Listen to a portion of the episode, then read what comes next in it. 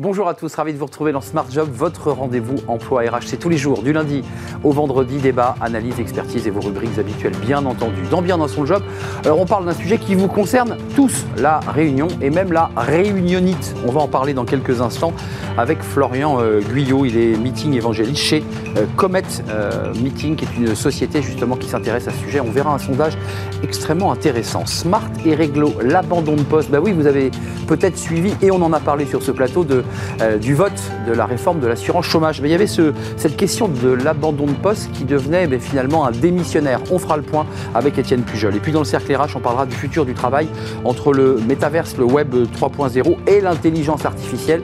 Euh, on va faire le point avec des experts évidemment. Et puis dans Fenêtre sur l'emploi, on s'intéressera à un secteur qui recrute et qui a quelques difficultés, l'expertise comptable. On fera le point avec Marie-Dominique Cavalli, vice-présidente du secteur stratégie performance des cabinets au Conseil national de l'ordre les experts comptables. On terminera l'émission avec ce thème. Tout de suite, c'est bien dans son job.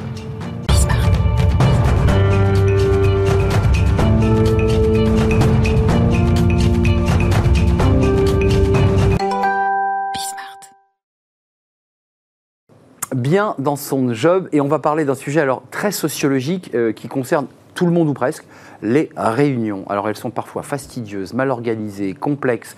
Euh, on appelle ça la réunionite. Parfois des collaborateurs passent leur journée en réunion et n'ont rien le temps de produire. On en parle avec Florian Guyot. Bonjour Florian. Bonjour Arnaud. Vous êtes euh, meeting évangéliste. D'abord j'aime bien votre titre, meeting euh, évangéliste, chez Comet Meeting. il y a 4 ans, Comet avait sorti un livre qui s'appelait La cométhode des 60 conseils qui vont sauver vos réunions. Et c'est toujours d'actualité. Le 1, parce qu'il y avait 16. le 1, vous allez vivre un grand moment, stop, devez-vous vraiment vous réunir? Cette question, elle est toujours d'actualité elle l'est toujours, elle a toujours été, elle le sera toujours. En fait, c'est la première question qu'il faut se poser quand on veut organiser une réunion, quand on veut se réunir, quand on veut créer un séminaire. C'est euh, est-ce qu'on a vraiment besoin de le faire?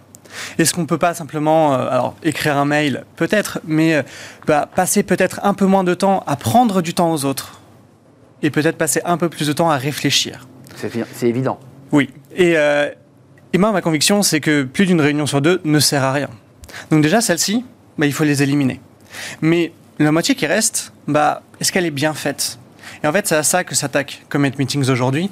C'est euh, moins se réunir, oui, mais quand on se réunit, mieux le faire. Mmh, évidemment. Et ça, c'est primordial. Il y a un certain nombre de facteurs de réussite dans une réunion, il y a un certain nombre d'états d'esprit à avoir.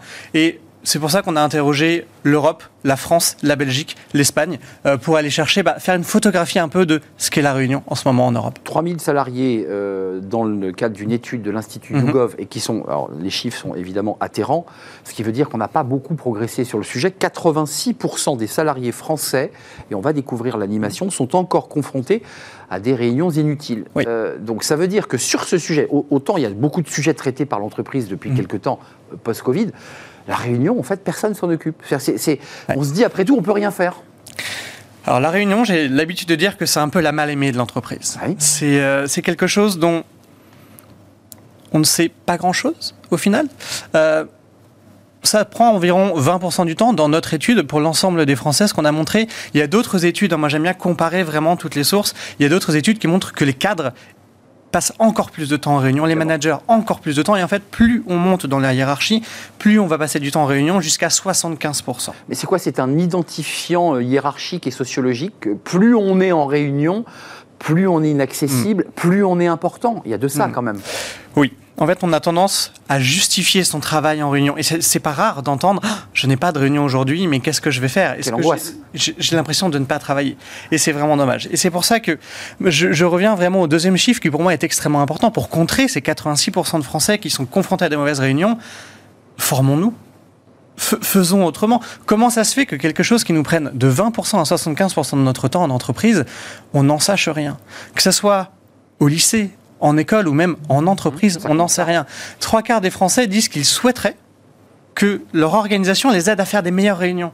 Et la réponse des entreprises, c'est seulement un tiers forment leurs employés à la réunion. Mais cette différence-là, elle est beaucoup trop grande et c'est à ça qu'on s'attaque également. Il y a quelques chiffres, on ne va pas tous les donner parce que l'étude mm. est très très riche, mais il y a 51% euh, des collaborateurs qui assistent parfois à des réunions sans savoir précisément pourquoi ils sont là. Donc il y a un vrai problème d'organisation là en amont. il y a 45% des actifs français interrogés qui ne pratiquent jamais de réunion seul à seul. J'ai choisi cet item-là en particulier parce qu'il y a les grandes réunions, les grands messes où globalement euh, ça implique euh, la timidité, l'angoisse de parler en public, mm-hmm. alors que la réunion seul à seul, elle est quand même plus agréable. On peut plus construire. Est-ce que vous êtes d'accord avec ça? Alors, on peut un peu plus construire sur la, sur la réunion seul à seul parce qu'on a beaucoup moins de personnes qui parlent, etc. Ça, c'est vrai. Euh, en fait, ce qui est intéressant là-dessus, c'est de, de prendre du recul, de se demander comment ça se fait qu'il y a des managers qui ne font pas de réunion seul à seul avec les personnes qui sont dans leurs équipes. Ils n'ont pas le temps, ils sont en réunion. Mais il y a un peu de ça. Oui, et c'est là en fait où on revient vraiment à former vos équipes, former vos équipes à manager des équipes. Et savoir se réunir fait partie du management. Euh, là, on, est confronté à un manager sur cinq en France qui ne fait pas de one-one. Donc, comment est-ce qu'il va gérer ses équipes? Comment est-ce qu'il va savoir l'état d'esprit dans lequel euh, la personne est en face? Et c'est ça qui est le plus important. Et c'est là-dessus que j'aimerais vraiment appuyer. C'est que, avant de parler de technique de réunion, qu'est-ce qu'il faudrait faire, le temps, les rôles, etc., il y a un socle, et qui est la chose la plus importante, qui est l'état d'esprit. Si on est dans le mauvais état d'esprit. Ça, c'est l'amont. C'est encore avant l'orga. En fait, c'est c'est votre équipe. Euh, c'est très difficile de construire avec quelqu'un avec qui on n'a pas envie de parler. C'est très difficile d'être vrai avec quelqu'un qui, on le sait, porte un masque et est fou en permanence. Donc, hum. avant de parler technique, on va parler état d'esprit, on va parler sécurité psychologique.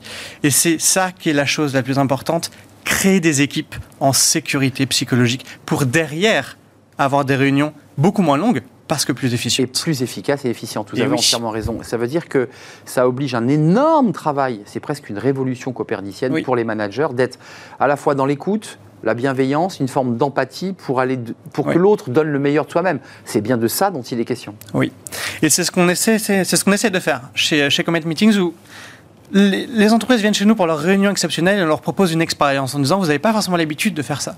Par exemple, vous n'avez pas forcément l'habitude de vous mettre en vulnérabilité en tant que manager. On nous a appris, moi on m'a appris toute ma vie qu'il faut être fort en entreprise, qu'il faut porter un masque, qu'il faut être faux. Et eh bien, en fait, quand vous venez chez Comet Meetings, on vous propose simplement une expérience par rapport à un problème que vous avez. Et si, ou juste aujourd'hui, durant votre séminaire, on allait faire autrement? On changeait de ton, on changeait de, de style. On change de paradigme. Et nous, notre conviction, c'est qu'en prenant conscience qu'on peut mieux faire, on va commencer à prendre des habitudes. Et avec les habitudes, on va commencer à se transformer. Et on va aussi libérer le groupe qui parfois est verrouillé, parce qu'on a parfois des réunions, on l'a tous vécu, où globalement personne ne s'exprime. Le but de la réunion, quand, on réfléchit à, l'essence, à la nature même de la réunion, c'est quoi? C'est mettre en mouvement le collectif. ça ne sert que à ça. Nous, ce qu'on dit, c'est que le travail est divisé en trois. Il y a les moments de productivité, on le fait très bien tout seul, chez soi, en télétravail, etc. On est très bien tout seul. Par contre, il y a deux choses sur lesquelles on ne sait pas faire quand on est tout seul, c'est la sociabilisation et c'est la collaboration. Bien sûr, évidemment. C'est un sujet passionnant. Merci Florian Guyot d'être venu nous rendre visite avec des mots vrais, des mots forts, parce que vous accompagnez vos clients dans, votre business à pouvoir vivre des expériences de réunions, de journées, de demi-journées un peu différentes mhm. de ce qu'ils vivent parfois d'une manière un peu grise euh, dans leurs bureaux, dans leurs espaces d'échange de, et de réunion. Merci, c'est un vrai plaisir de vous accueillir. Meeting évangéliste. Merci beaucoup. C'est quoi Meeting évangéliste? C'est quoi votre boulot en, en 10 secondes? Comment on se réunit moins mais mieux? Comment on sauve le monde C'est ça. Et donc ça, c'est à la fois ce que vous offrez aux clients, puis j'imagine que vous l'offrez aussi aux 150 collaborateurs. De... C'est également mon travail. Oui, c'est ça. C'est des cordonniers qui doivent être bien chaussés quand même. C'est ça. D'abord notre entreprise, puis nos clients, et ensuite le monde. Comet Meeting pour une expérience disruptive, différente de, des réunions avec la formation. Allez donc voir cette étude YouGov. Elle est passionnante. Merci de Merci nous avoir beaucoup. rendu visite. On, fait, euh, on tourne notre page et on parle du droit. Bah oui, le droit, c'est important dans, dans l'entreprise. C'est smart et réglo. Et on accueille Étienne Pujol. Smart et réglo, voilà un thème qui, j'imagine, vous, vous, a un peu occupé l'esprit. En tout cas, ça a été euh, mon cas. J'ai essayé de comprendre quand vous avez découvert, au moment de la réforme de l'assurance chômage à l'Assemblée nationale, ce, concept d'abandon de poste. Mm. Et on en parle avec euh, Étienne Pujol, avocat en droit social, Berilo, spécialiste euh, sur ces questions du, en droit du travail. alors, c'est une des dispositions de la réforme de l'assurance chômage. on en a beaucoup parlé. Alors, l'abandon de poste, de quoi s'agit-il? Parce que je me suis demandé, pour être très direct, pourquoi les, les députés travailler sur ce sujet, euh, parce que quand on abandonne son poste, je me suis dit que mécaniquement, on était démissionnaire, mm. automatiquement. Enfin, ça me semblait évident. Ouais. Bah, ça l'est pas. Et ça l'est pas, en fait. Et c'est effectivement euh, une, préoccupation qu'ont eu les députés. Ça vient pas du gouvernement. Hein. C'est une proposition euh, de certains députés qui ont dit qu'il y avait peut-être un trou dans la raquette euh, de la de, l'abandon de poste. Alors, juridiquement, qu'est-ce que c'est? C'est un collaborateur qui, du jour au lendemain, ne vient pas travailler sans explication ou alors avec un mail disant les conditions de travail sont détériorées et je reviens plus travailler. Et dans ce cas-là, l'employeur, normalement, s'il est bien conseillé ou s'il est alerté, doit le mettre en demeure de reprendre son poste et le licencier pour faute grave pour abandon de poste. Mais il est vrai que... Licencié pour faute grave pour, abandon, de poste. Exactement. Ce qui ouvre droit à l'assurance chômage, et c'est ce dont se sont plaints certains députés qui ont mis en place cette, cette disposition. Donc là, les députés veulent, pour être concret, tu quittes l'entreprise comme ça en claquant la porte, tu es démissionnaire, tu n'as plus de droit au chômage. Exactement. Et, en fait, c'est ce que beaucoup de, petits patrons euh, pensent quand un salarié ne revient plus ou quand il envoie un mail en disant je ne reviens plus. Ils pensent qu'en renvoyant un mail en disant bon, ben, dans ce cas-là, tu es démissionnaire, très bien, euh, je t'envoie tes documents de fin de contrat. Et en fait, non, c'est l'erreur à ne pas commettre puisque si ça se passe comme ça, le collaborateur peut aller devant les prud'hommes et dire vous m'avez considéré comme démissionnaire, mais en droit français, la démission, ça ne se présume pas. Et donc, je considère que vous me licenciez sans cause réelle et sérieuse. Et bim, barème Macron, et bim, euh, l'indemnité de licenciement. Donc vous soutenez cette initiative des députés C'est assez logique. On quitte l'entreprise en claquant la porte sans, sans, dire au revoir à personne. Il est quand même juste ou injuste de toucher son, son allocation chômage. Enfin, c'est quand même troublant. Alors, euh, je la soutiens pas parce que techniquement, ça va soulever énormément de problèmes pour les entreprises et ça crée surtout une insécurité juridique. Normalement, le processus, c'est le collaborateur ne vient pas, on en prend acte, on le met en demeure de revenir, on licencie pour faute grave s'il ne revient pas. Là, avec cette présomption de démission, qui est une nouveauté en droit français, puisque de jurisprudence constante, la démission ne se présume pas. Il faut une volonté claire et explicite, non équivoque, du collaborateur disant je démissionne. Et là, on peut en tirer les conséquences de la démission, ce qui pose aussi la question du préavis en disant je le fais ou je le fais pas. Mais euh, en cas d'abandon de poste, il n'y a pas de présomption de démission, donc il faut licencier pour faute grave. Ce que disent les députés qui ont, qui ont mis cela en place, c'est dire c'est pas juste. Euh, ça fait supporter à la collectivité de l'assurance chômage une initiative du collaborateur qui quitte volontairement son emploi. Et donc, c'est un scandale. Alors, un petit tempérament par rapport à ça quand même, parce que la rupture conventionnelle qui existe et qui, euh, dans la majorité des cas, est à l'initiative du collaborateur en alternative à la démission, ça ouvre aussi droit à l'assurance chômage. C'est beaucoup moins conflictuel. Mais là, c'est et c'est beaucoup plus nombreux. Il y a quand même 500 000 euh, ruptures conventionnelles annuelles qui sont faites. vous suivez forcément ces ruptures conventionnelles ah, oui. de part et d'autres, vous accompagnez en tant qu'avocat. Là, il y a une discussion, on se met autour de la table et on discute d'un montant. Exactement. Je, dirais que là, c'est cadré.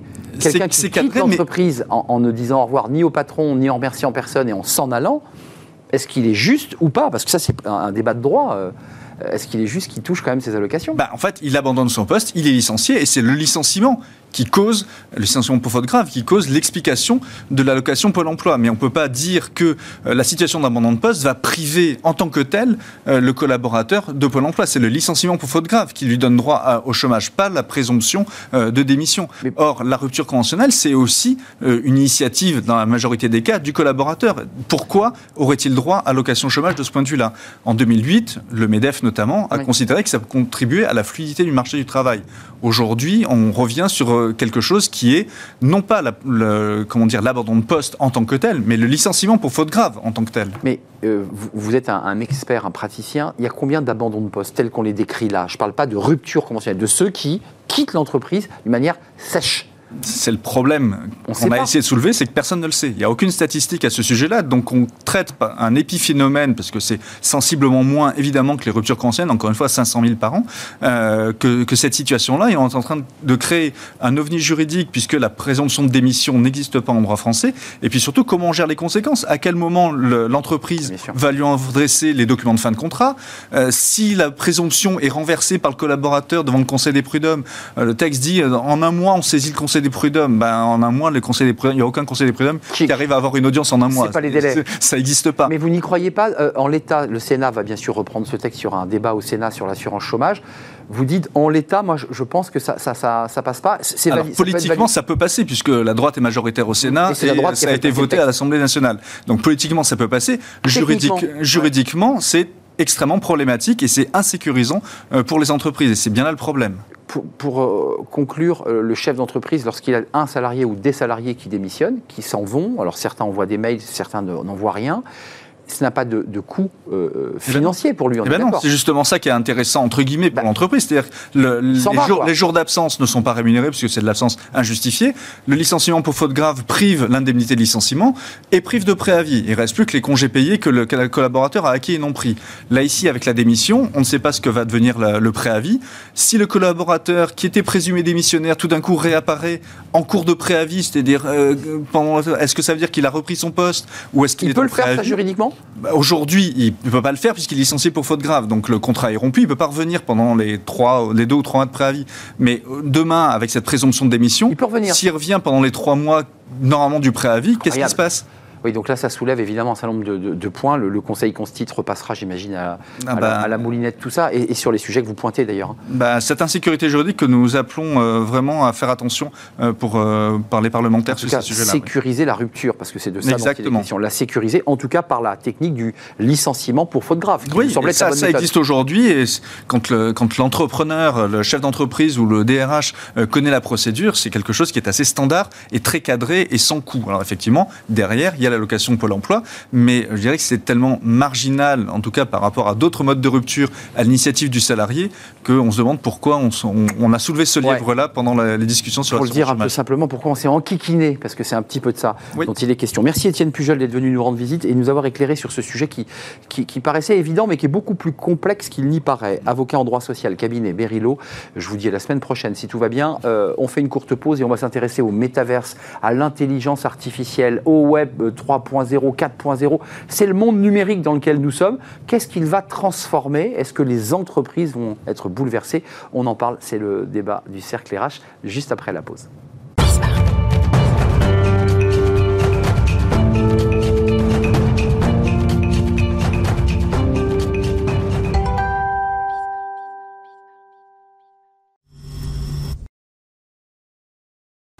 Le cercle RH et le débat de, Smart Job chaque jour sur ce plateau. Euh, à quoi va ressembler le travail dans 10 ans, 20 ans? Euh, Est-ce que nous serons, euh, est-ce que vous serez des, DRH augmentés? On met toujours le mot augmenté là depuis quelques mois, avec des outils tech, avec du métaverse. Est-ce que vous auriez un avatar pour faire des recrutements Plus besoin d'humains? Toutes ces questions sont posées. on va parler évidemment des seniors parce que certains sont un peu perdus et un peu dépassés. Puis il y a les jeunes qui arrivent, qui eux sont connectés, ont leur téléphone, ont leur banque en ligne euh, et font du recrutement et se font recruter en ligne. Tout ça, évidemment, est assez compliqué. On va essayer d'y voir clair avec euh, mes invités. Jérémy Lamery, merci d'être avec nous. Vous êtes le CEO de Tomorrow Theory et auteur de Metaverse et RH. C'est un livre qui va sortir hein, euh, dans quelques semaines. Euh, c'est ça Oui. Euh, chez, octobre chez Duno. Chez Duno, chez Duno. Et je sais que vous viendrez nous en parler dans, dans le livre de, Smart Job. Merci d'être avec nous. Euh, Julien Malorand, vous êtes, vous, professeur en système d'information, co-directeur académique du Metalab à l'ESSEC. Vous avez une expertise et un regard sur ce, sur ce sujet, on, vous écoutera évidemment. Et, puis euh, avec nous, euh, Elodie Gentina. Bonjour Elodie. Vous étiez il y a une quinzaine de jours en, visio avec nous dans un débat sur la génération Z. Euh, vous êtes associé de professeur à l'IESEG, on dit bien j'ai bien dit Exact, IESEG. IESEG, j'ai eu une peur folle de prononcer ce mot. Euh, IESEG School Management, conférencière et spécialiste cette génération Z avec ce livre chez Duno, des Z consommateurs aux Z collaborateurs, euh, sorti donc chez Duno et un prochain livre en préparation. Pour octobre 2023. Sur la thématique Manager la génération Z, ah avec beaucoup de témoignages de DRH dirigeants. Je, vais m'autoriser à vous poser à, vous la première question, parce que professeur, euh, vous êtes engagé sur cette question des métaverses, mais quand on vous pose la question de manière un peu académique ou journalistique, le, futur du travail, vous, le, regardez comment et vous l'imaginez comment? Pluriel, pluriel, c'est-à-dire qu'aujourd'hui, je pense que les jeunes ne voient plus du tout le, salariat comme une euh, obligation ou comme une raison d'être. Ça, c'est quelque chose qui ressort de manière très, très criant pluriel aussi dans le sens où ils se voient sur euh, différentes technologies, ils se voient pas sur une seule et même technologie, ils sont en permanence dans une logique d'apprentissage. Donc ça, c'est aussi quelque chose qui est, nouveau. Et enfin, ils se voient passer d'une mission à l'autre de manière extrêmement fluide, c'est-à-dire qu'on peut travailler pour plusieurs employeurs pendant la même journée. Et ça, c'est quelque chose qui est, vraiment nouveau. J'allais y venir. Euh, je, pose la question, et le dit Gentina, ça, coule de source, mais c'est pas la fin du travail au sens de la production d'activité euh, tertiaire ou industrielle, mais c'est la fin du rapport euh, à un patron, à un rapport, à un lien de subordination. Est-ce que vous êtes d'accord avec ça? Est-ce que c'est un peu ça le, vers, ce, vers ce où on va, c'est-à-dire l'auto-entrepreneuriat, la création de son entreprise, plus de liberté? Exact. En fait, quand on parle de l'entreprise de demain, on parle d'entreprise apprenante, partageante, l'entreprise archipel. En fait, le manager, le chef devient un manager. Le travail n'est plus au centre de tout. Euh, on peut se poser la question si la notion de métier existera toujours demain. Est-ce qu'on parlera de mission Est-ce que le CDI existera toujours euh, Ça, c'est des questions que vous vous posez aussi ah Oui, complètement. En tant, que professeur, en tant qu'experte mmh. aussi Bien sûr. Euh, parce que quoi, les jeunes viennent percuter ces, modèles, ces vieux modèles issus de nos usines, hein, pour le dire simplement.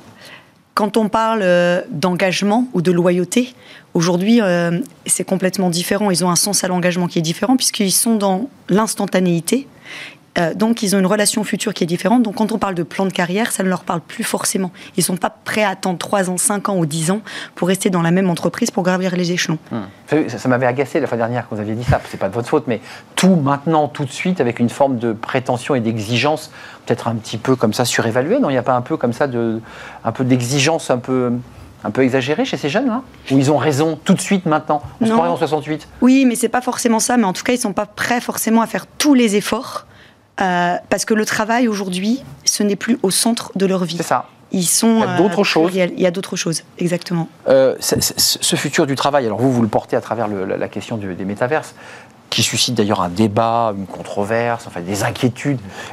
c'est quoi le futur du, travail demain? Parce que j'évoquais les RH, ils sont en première ligne. c'est quoi? C'est du numérique partout? C'est une transformation digitale tous les six mois? C'est du métaverse? C'est quoi le monde du travail demain? Alors déjà, pour comprendre, quand on parle de futur du travail demain, c'est important de comprendre la place de la compétence demain puisque le travail, c'est euh, des tâches productives rémunérées, et on ne peut pas être productif sans compétences. Et donc, en fait, euh, à côté de mon activité d'entrepreneur, je suis également chercheur en psychologie sociale sur ce sujet, le lien entre compétences et performance. Et quand on pense du au futur du travail demain, on pense à l'économie des compétences avant tout. Mmh. Et donc je reprends la notion de mission, voire d'activité. Donc plus de métier, mais vers, des fiches de poste à compétences. Plus des activités, voilà. Des, des, activités, et en fait, on, réorganise les compétences pour que ça crée de la valeur à un moment donné. Donc le digital est en train de changer beaucoup de choses dans les organisations, sur la manière dont on produit, mais sur la manière dont on travaille aussi. Et ça, ça veut dire que demain, on parle des métavers, par exemple, on aura probablement des personnes immergées dans ces environnements virtuels, ce qui implique de revoir le droit social. Euh, J'allais venir. Euh, mais, euh, mais on aura plein d'autres, plein d'autres modalités, et notamment on parle d'entreprises fluides, de liquid workforce, c'est-à-dire que les salariés vont et viennent, mais surtout les collaborateurs de l'entreprise demain sont peut-être plus dehors que dedans. Excusez-moi, je, je, suis un ancien après tout. C'est un monde effrayant ou c'est le monde qui nous attend? Ou est-ce que c'est les deux d'ailleurs? C'est effrayant et ça nous attend on peut voir le côté positif, c'est un monde en recherche de sens. C'est-à-dire aujourd'hui, on a connu cette épidémie euh, qui a bouleversé beaucoup de choses. On a aussi en parallèle tout un tas de technologies qui arrivent à maturité. Hmm. Et je pense qu'aujourd'hui, toutes nos relations, on est presque tous d'accord pour dire qu'elles sont digitalement intermédiées. À chaque fois qu'on communique avec quelqu'un, il y a une technologie qui intermédie cette relation. Et ça, aujourd'hui, c'est vrai qu'on n'y coupe pas. On n'y coupe pas. Donc ça, aujourd'hui, ça donne énormément un champ des possibles nouveau euh, par rapport à la pluralité, par rapport au fait qu'on peut travailler dans différents endroits du monde sans toujours avoir euh, une obligation d'être dans les frontières de l'entreprise. Et donc ça, en fait, ils voient ça comme une opportunité, une opportunité de changement. Et je pense qu'avant tout, c'est vraiment quelque chose qu'il faut voir comme une évolution. La transformation digitale, elle est en cours, mais c'est quelque chose qui évolue. Aujourd'hui, on a connu le salariat, on a connu le CDI. Aujourd'hui, c'est plus considéré comme quelque chose qui est souhaitable. reste un modèle encore. Euh, il reste un modèle majoritaire. Hein. Bien sûr. Il faut, le resituer quand même. Mais c'est grignoté. Et, le dit Gentina sous langue sociologique, pas, pas sous langue technologique, mais euh, c'est ce monde-là qu'attendent les jeunes. Enfin, on n'arrive pas à savoir si c'est la technologie qui a imprégné le cerveau de cette, euh, cette génération Z et ceux qui mm. vont arriver derrière, ou si c'est parce que cette génération pousse vers cette technologie. Vous voyez ce que je veux dire? Un peu l'œuf et la poule. Hmm. Pour moi, quand on parle de jeunes, de toute façon, on, on dit c'est des digital natives. Ils sont nés avec le numérique, ils n'ont connu que ça. Donc ça fait partie intégrante de leur vie. Néanmoins, ils ont besoin de relations authentiques. Moi, je dis voilà, le smartphone permet d'approfondir une relation, mais la vraie relation, elle se crée dans, dans le réel, à l'école, par la famille, par ce qu'on appelle la socialisation. Et on voit bien quand ils ont un entretien de recrutement, on les attire via le digital, etc. Mais ils ont besoin d'aller dans l'entreprise et de rencontrer non pas uniquement les RH, mais l'équipe. Oui, pour voir, oui, bien sûr. Le manager, les équipes, et ceux avec qui ils vont bosser. Réelle. Exactement. Parce que vous me disiez, sans paraphraser, c'est qu'ils cherchent aussi des copains dans l'entreprise.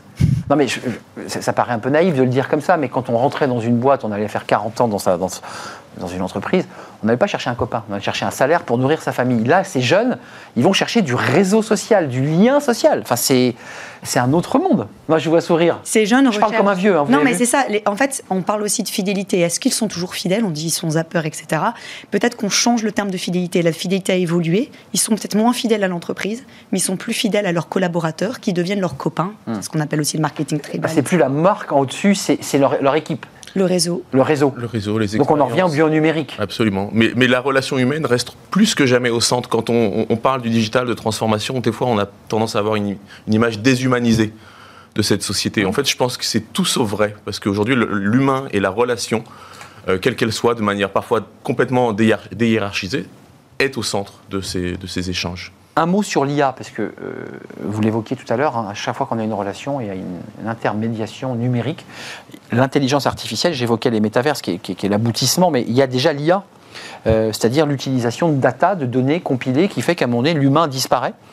Euh, c'est ça le futur du travail, parce qu'il y a beaucoup aujourd'hui de métiers qui disent, si on veut, rien qu'avec la data, on n'a plus besoin de génération Z, on n'a plus besoin de seniors, on a juste besoin de nourrir la machine. Est-ce que je- j'exagère ou pas? Alors, dans un sens, non, mais c'est pas, euh, dis- disons que c'est pas noir ou blanc. C'est pas noir ou blanc. Dans les tâches qu'on produit au quotidien, on a des tâches qu'on va appeler routinières et des tâches non routinières. Tâches routinières, celles qu'on fait un peu toujours de la même manière. Finalement, c'est assez facile de finir par les expliquer à une machine et de faire en sorte qu'une machine les fasse à notre place. Hum. Et la Mais ça, c'est confortable terme, pour le les fera mieux. Ouais. Euh, c'est ce qui se passe, euh, c'est ce qui a commencé à se passer avec la révolution industrielle. où On parlait pas d'IA, on parlait de mécanisation. Mais depuis les années 70, c'est ce qui commence à arriver sur l'école blanc avec la digitalisation et sur tout un tas d'autres tâches euh, routinières, notamment manuelles. De plus en plus, le sujet de l'IA, qu'on appelle de l'IA forte, c'est de commencer à gérer les tâches non routinières. C'est-à-dire, nous, quand on s'adapte pour faire quelque chose, La vraie on a intelligence. notre cerveau, Ouais. la vraie intelligence, Ah ouais. la capacité à s'adapter. La promesse de l'IA demain, c'est d'arriver à faire ça. Et là où c'est intéressant, c'est qu'on voit aujourd'hui des algorithmes émerger capables de produire des contenus extrêmement réflexifs, que ce soit des textes ou des images. Dans les médias, hein, il y a Je des pense journaux aux entiers. algorithmes GPT-3 ou euh, à l'algorithme DALI. Ouais. On regarde le Washington Post qui écrit, je crois, 10 à 20 de ses Ouais. articles par une IA. Donc on voit aujourd'hui en fait que les algorithmes peur, hein. commencent à, à produire certaines tâches non routinières, mais à faible complexité. Bon. Quand une IA commence à gagner un concours d'œuvres d'art, là, on se dit, euh, il se passe quand même quelque chose. En revanche, derrière, il y a quand même des humains pour paramétrer tout ça. C'est vrai. Euh, et tout le monde fait, ne pourra pas devenir informaticien ne- ou développeur. ça ne détruit pas le travail, ça le déplace. C'est ce qui se passe à- à chaque fois dans chaque révolution. Le vrai sujet, c'est à quelle vitesse notre société est capable d'accompagner les gens vers ce déplacement de compétences. Euh, ces jeunes et, et- et l'expertise que vous avez, on a quand même soulevé deux sujets. Alors le métavers, j'aimerais qu'on en parle, j'aimerais vous entendre aussi, parce que quel est le rapport de ces jeunes générations Z au métavers, c'est-à-dire l'idée d'avoir un avatar et de vivre dans un monde virtuel? Euh, Ça, c'est un premier sujet. Puis le deuxième, c'est quand même le modèle éducatif et le modèle du travail. Le modèle éducatif est plus du tout adapté à ce qu'on nous décrit sur le plateau. Enfin, c'est-à-dire, on est encore dans des modèles classiques et on nous dit que c'est des sommes de compétences qui vont faire euh, la qualité d'un collaborateur. Bah, enfin, je veux dire, ça colle plus. C'est clair qu'on peut se poser la question aussi du rôle de l'école. Bah oui. euh, de l'éducation euh, euh, nationale. Et quand on pose euh, la question euh, à ces jeunes, est-ce que tu crois encore en l'école? 34% disent oui. Et en entreprise, ils disent, je vais plutôt apprendre de l'entreprise à 56%. C'est ça. Donc en fait, tout à l'heure, Jérémy le disait, on est dans une société fluide, on apprend au-delà des frontières de l'école. On doit vraiment se questionner sur quelle doit être notre méthode d'apprentissage, développer l'esprit critique, la connexion, la coopération, euh, les apprendre aussi hein, sur la digitalisation, la programmation dès le plus jeune âge, etc. Euh, 65% des élèves de CE2 ne savent pas, encore quel métier ils exerceront Ouais. demain, puisque les métiers n'existent pas encore tous. Ouais, c'est tous les métiers qu'on n'a pas encore inventés. C'est- la question du droit du travail, elle, est, clairement posée. Alors, il n'y a pas d'avocat sur ce plateau, mais on voit bien que le métaverse pose ces questions. Je fais une réunion métaverse du- d'un niveau incroyable, mais je suis en métaverse. Est-ce que je suis en train de travailler? Est-ce que c'est mon avatar qui travaille? Enfin, toutes ces questions-là sont posées. C'est ça le futur du travail aussi, c'est une forme de dérégulation, je dirais, des modèles du XXe siècle? Dérégulation, je sais pas, mais en tout cas, C'est un mot politique hein, quand on dit déréguler. L'idée véritablement est là, c'est-à-dire qu'il faut réinventer un cadre du travail, il faut réinventer un- même peut-être un cadre constitutionnel qui Eh oui, nous permet eh oui.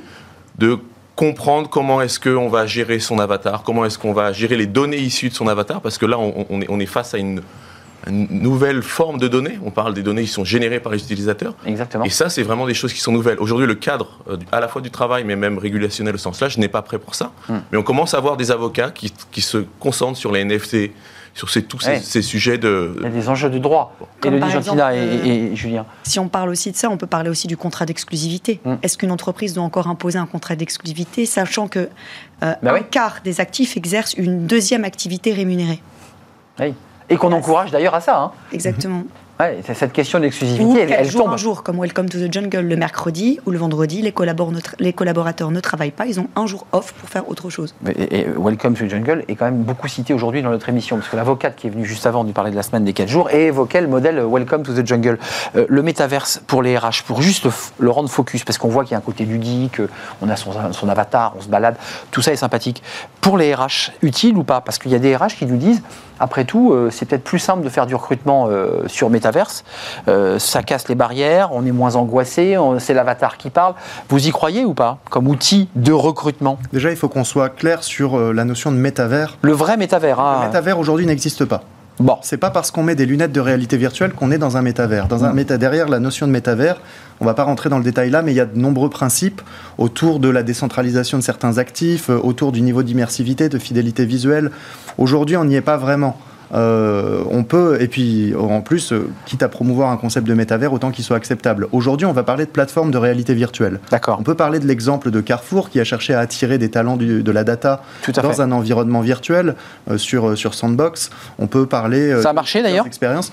Alors, ça a marché, mais moi, je relativise, c'est-à-dire bravo à Carrefour d'avoir entrepris ça. ils sont innovants. Il y, avait, il, y avait, quand même, il y avait quand même le, PDG Bompard qui était là devant les 30 étudiants. Donc, c'est-à-dire hors métavers, est-ce qu'ils n'auraient pas eu le même résultat? Là, actuellement, ils ont 7 candidats en processus de recrutement sur les 30 qu'ils ont rencontrés, qu'ils ont rencontrés en mai. Et sur une, filière métavers donc, non, data. Data. Hein. Data. C'est-à-dire que le, métavers était un, enfin, l'environnement virtuel était un prétexte pour attirer les étudiants et leur dire c'est un peu innovant. C'est un peu innovant. Mais cet environnement virtuel, quand on le regarde, était similaire à ce que Second Life faisait en 2004. D'accord, donc finalement pas si innovant que non, ça. En fait, l'environnement virtuel n'était pas du tout innovant ce qui était innovant, c'est de dire un PDG se déplace dedans, parce qu'à l'époque de Second Life, c'était plus des forums virtuels, des choses comme ça. Là, c'était quelque chose de très VIP. Vous qui avez un regard à la fois d'expert et de chef d'entreprise, est-ce que est-ce que c'est utile pour le RH d'avoir euh, ces outils métaverses? Parce qu'ils sont très sollicités les RH quand même en ce moment par tous les outils numériques. Hein. Il n'y a, pas une journée, ils n'ont pas un appel mhm. pour le bon logiciel, la, plateforme SaaS, euh, le fait d'avoir des outils aussi pour traquer les salariés, pour voir s'ils vont pas partir. Mhm. Euh, enfin, c'est quand même un vrai sujet, ça quand même, hein. qui vient contredire d'ailleurs tout le débat qu'on a sur la liberté et, les entreprises fluides, parce qu'il y a quand même des boîtes qui traquent les salariés. Bien sûr. Après, on a, on a quand même euh, en, France euh, et en Europe des protections. Quelques règles. Voilà, certaines, certaines protections qui nous évitent des, grosses, grosses dérives. Il y a encore des améliorations à faire et des cadres éthiques à poser. Euh, mais si on revient sur le sujet du, du métavers, de la réalité virtuelle, on a trois grands usages auxquels on peut penser. La marque employeur, c'est-à-dire faire de la pub là où sont les gens. Pour l'instant, ils n'y sont pas. C'est pour ça que je à part le luxe un peu euh, relativiser. Hmm. Oui, mais c'est parce qu'ils prennent le sujet en avance de phase, mais les gens sont pas encore dedans. Hmm. Les gens, les, enfin, euh, au niveau mondial, on doit avoir 2 millions euh, d'utilisateurs quotidiens des environnements virtuels qui existent, Sandbox, Decentraland principalement. Donc ça reste encore très très faible. Juste Julien, vous, vous en pensez quoi de ce métaverse? Avec le regard de l'expert que, que, vous avez, c'est un outil RH ça peut devenir un outil RH Ça peut le devenir. Aujourd'hui, ça ne l'est pas. Aujourd'hui, on a, on a un appel d'air médiatique extraordinaire lors de ces derniers mois, principalement avec l'annonce de Meta. Aujourd'hui, en termes d'infrastructure, d'outils, on n'est vraiment pas du tout à la hauteur de ce qu'on on imagine communément autour de, ces technologies. Donc il va falloir créer cela. Ce que rappelle Gartner hein, dans son Hype Cycle, qui montre les tendances technologiques, Gartner dit que le métavers, c'est pour dans 10 ans au moins. D'accord, on a un petit peu. Mais euh, votre génération Z, sur la tech, vous nous avez dit qu'ils étaient euh, digital natifs, c'est vrai. Moi, j'ai eu des études sur ce plateau où ils nous disaient les jeunes se débrouillent pas mal pour aller voir TikTok et les, plateformes et ainsi de suite, ça ils le font très bien. Mais dès qu'il faut un tout petit peu creuser un peu plus en fond euh, la gestion informatique, en fait, ils n'ont pas vraiment de compétences. Non, en fait, ils. Enfin, vous voyez ce que je veux dire? Enfin, Ils savent surfer sur leur iPhone, quoi. Ils savent euh, chercher de l'information de manière très rapide. Ça, c'est vrai. Parce qu'ils ont ce fonctionnement-là dans leur cerveau et dans leur manière de réfléchir, c'est de l'instantanéité. Ils sont très créatifs, ils aiment bien créer des vidéos, c'est pourquoi TikTok fonctionne très bien. Euh, et ils ont besoin d'être euh, tout le temps connectés, donc ils vont euh, utiliser Mais ça, le smartphone pour être avec leurs copains, etc. Mais par contre, prendre du recul sur l'information, ouais, ça. Ça, c'est plus difficile. Hmm. Avoir développer l'esprit critique, c'est plus compliqué. Je, vois réagir un, dernier mot parce que c'est attention, être bon sur TikTok et sur Instagram, ça ne veut pas dire qu'on est un, bon informaticien. Non, hein. En tant qu'école, on est en train de se former à ces nouveaux ah métiers. On est vraiment en train de... De plus en plus, on voit des gens qui sont même intéressés par la data. Nous, on a des doubles diplômes avec des écoles d'ingénieurs, Data Science and Business Analytics, où véritablement, là, les gens veulent être à la fois des managers et aussi des ingénieurs. Et ça, c'est quelque chose qui est nouveau et sur lequel il y a un véritable appel d'air en termes d'intérêt sur ces formations. Mais c'est en train de se mettre en place et ça, ça se met à l'échelle du bachelor, de master et autres. Mais on ne va pas former des, des, populations extrêmement larges. Il va falloir étendre ces compétences, faire des soft skills, pas simplement des, les, compétences d'ingénieur. Merci à vous, merci Elodie d'être venue sur notre plateau avec ce livre qui va sortir en 2023 euh, et puis euh, ce livre chez Duno qu'on peut se procurer sur cette génération Z euh, du collaborateur, euh, du Z consommateur au Z collaborateur. C'est une approche, euh, je comprends les jeunes dans la société et comprendre leurs caractéristiques dans la société permettra justement de, de prédire qui ils sont et comment ils seront dans le rapport au travail dans l'entreprise. À suivre, parce que c'est un sujet important. On parle beaucoup aussi des, de cette génération Z sur le plateau. Jérémy Lamery, merci, CEO de Tomorrow Theory et auteur de Métaverse RH. Il est disponible dans quelques semaines chez, chez euh, Duno et vous viendrez nous, nous en parler. Puis Julien Malorand, merci d'avoir répondu à notre invitation. Professeur en système d'information, co-directeur académique du Metalab à l'ESSEC. J'accélère un peu parce que nous sommes en retard. Euh, merci à vous trois et on va continuer à creuser ce sujet euh, régulièrement pour essayer de savoir comment les choses évoluent. C'était le cercle RH avec euh, des spécialistes de ce sujet métaverse. Tout de suite, ces fenêtres sur l'emploi, on s'intéresse à l'expertise comptable, un secteur qui recrute. C'est tout de suite.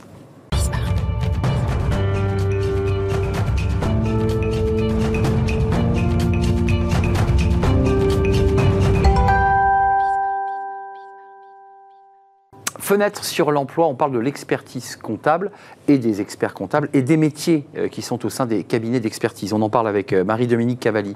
Merci d'avoir répondu à notre invitation.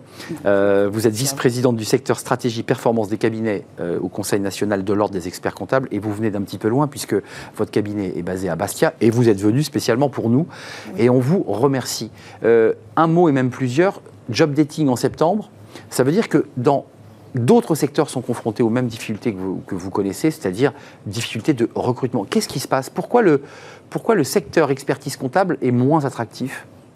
Bon, euh, c'est sûr que nous avons besoin de collaborateurs et nous recrutons beaucoup. Nous recrutons beaucoup. Aujourd'hui, euh, ça a toujours été entre 20, 000 et 30 000 personnes par an, euh, mais aujourd'hui, on se rend compte qu'en fait, finalement,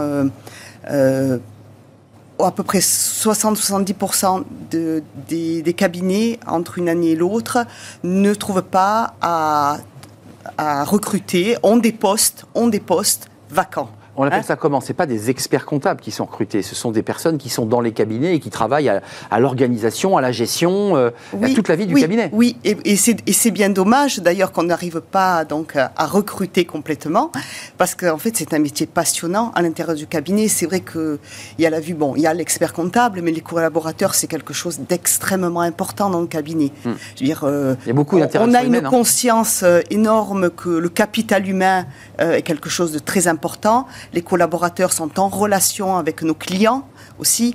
Et donc, ils sont, ils sont euh, un maillon très important dans, dans, la, dans la vie du cabinet et dans, dans l'utilité, du coup, que nous apportons à, la.